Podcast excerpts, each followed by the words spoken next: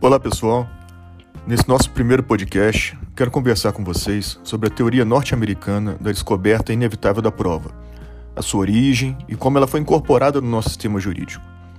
Eu já havia escrito sobre esse tema em um pequeno artigo que foi publicado no ano passado no Conjur. Mas essa semana o STJ reuniu e disponibilizou no seu site uma coletânea muito interessante de julgados sobre essa matéria. Por isso, resolvi começar as discussões do nosso podcast por esse tema, que ainda é pouco conhecido no Brasil e que, se não for bem compreendido, pode levar ao aniquilamento da garantia constitucional da inadmissibilidade da prova ilícita. Pois bem, vamos lá.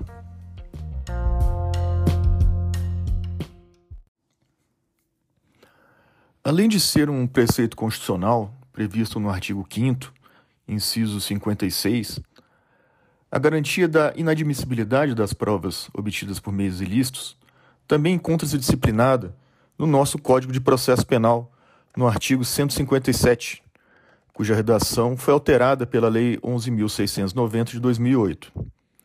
Diz o dispositivo que, como regra geral, abre aspas, são inadmissíveis, devendo ser desentranhadas do processo, as provas ilícitas, assim entendidas as obtidas em violação a normas constitucionais ou legais. Fecha aspas.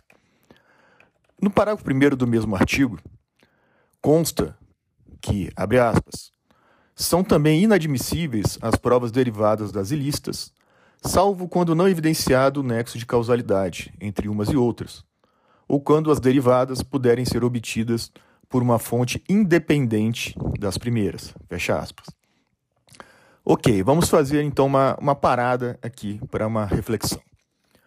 Como vimos, a regra geral, por disposição constitucional e legal, é a inadmissibilidade das provas obtidas por meios ilícitos. Por exemplo, uma confissão obtida através de tortura, um documento que comprova pagamento de propina obtido através de busca domiciliar não autorizada pelo juiz ou pelo próprio investigado.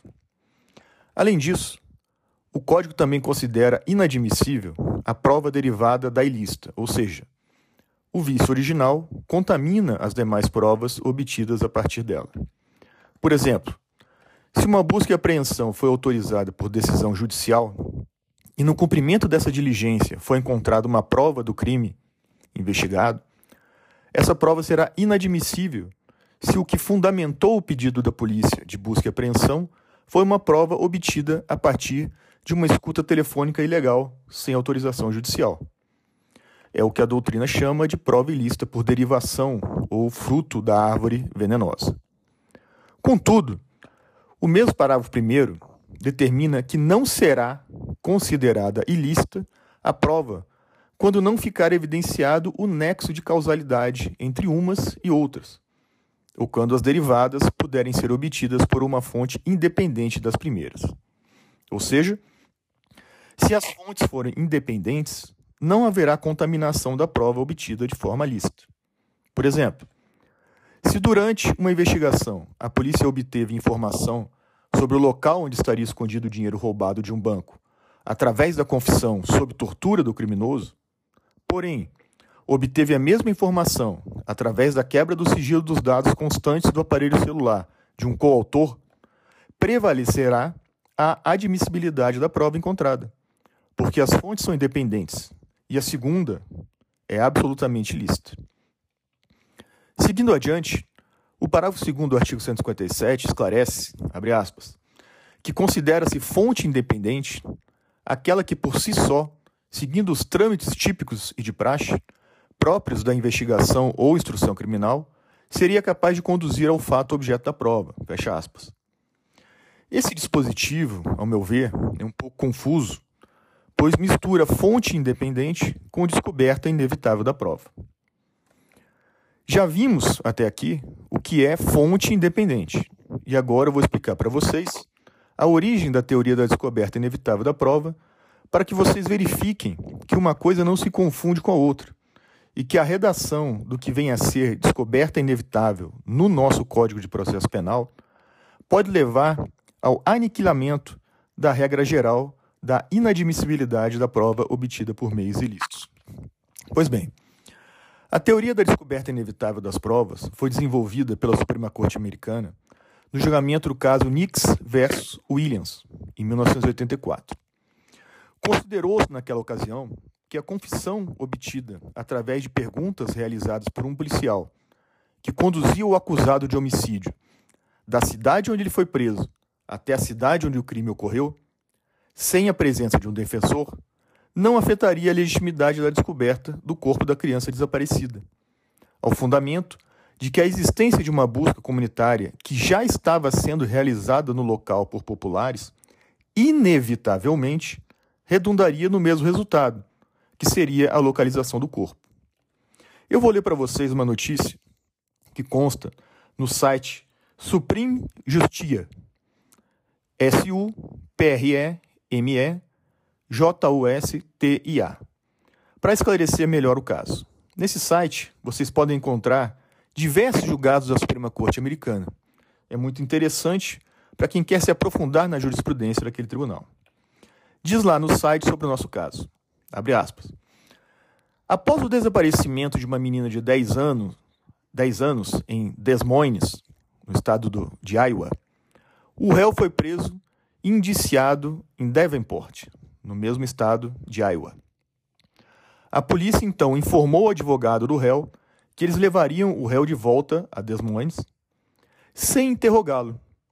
Mas durante a viagem, um dos policiais iniciou uma conversa com o réu que acabou resultando em declarações incriminadoras e direcionando os policiais para o corpo da criança uma busca sistemática da área que estava sendo realizada com auxílio de 200 voluntários e que havia sido iniciado antes do réu fazer as declarações incriminadoras, foi encerrada quando o réu guiou a polícia até o corpo. Fecha aspas.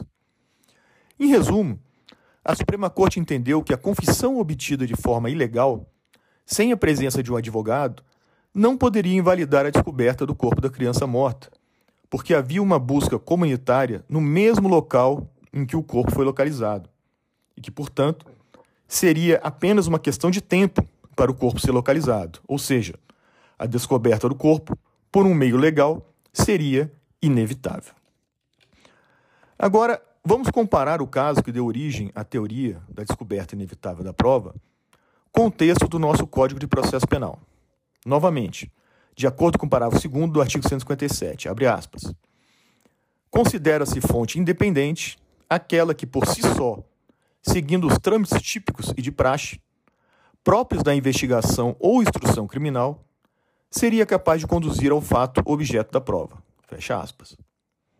O problema aqui é que, ao utilizar o verbo ser no futuro do pretérito, ou seja, seria, o legislador brasileiro indica uma potencialidade, algo que não necessariamente precisa ocorrer para tornar válida a prova. No caso específico, seria indica que se uma prova pode ser eventualmente obtida por meio ilícito, tal aspecto basta para que a prova obtida de forma ilícita seja posteriormente considerada válida. Relembrando, em Nix versus Williams, a Suprema Corte Americana considerou válida a localização do corpo da vítima mesmo após o interrogatório regular, porque havia em andamento, simultaneamente ao interrogatório, uma busca popular iniciada antes da confissão, a qual estava prestes a localizar o corpo e somente não o fez em razão da confissão obtida pela polícia. Nesse caso, portanto, a questão não é se a prova seria descoberta, mas quando e independentemente da atuação dos agentes de persecução penal. Assim, Considerando que a descoberta do corpo seria inevitável naquele caso concreto, entendeu-se que não haveria por que desqualificar a prova obtida a partir de meios ilícitos, porque ela seria necessariamente obtida por um meio lícito.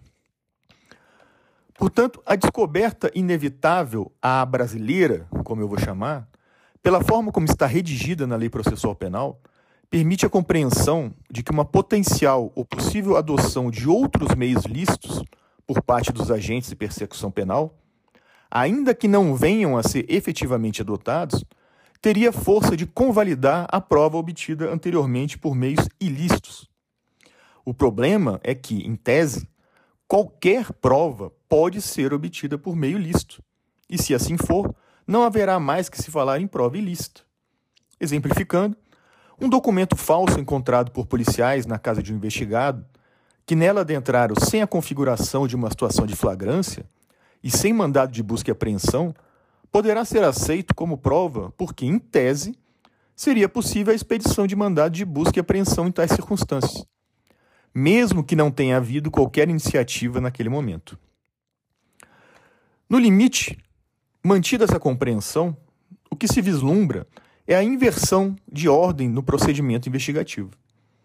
Ao invés de as agências de investigação e persecução penal solicitarem autorização judicial para obterem as provas, elas próprias diligenciarão sem qualquer limite e, posteriormente, quando confrontadas em juízo, apresentarão justificativas para uma descoberta que seria inevitável, caso fosse seguido o curso normal da investigação. Concluindo, a interpretação literal do parágrafo 2 do artigo 157 do Código de Processo Penal, em desarmonia com os pressupostos que influenciaram a construção da teoria norte-americana da descoberta inevitável da prova, e em confronto com a própria norma constitucional brasileira, poderá gerar o aniquilamento da garantia da inadmissibilidade das provas obtidas por meios ilícitos. Pessoal, deixo aqui então essa reflexão sobre um tema que é bastante interessante. Obrigado pela atenção de vocês e aguardo os comentários e sugestões no e-mail. Grande abraço a todos.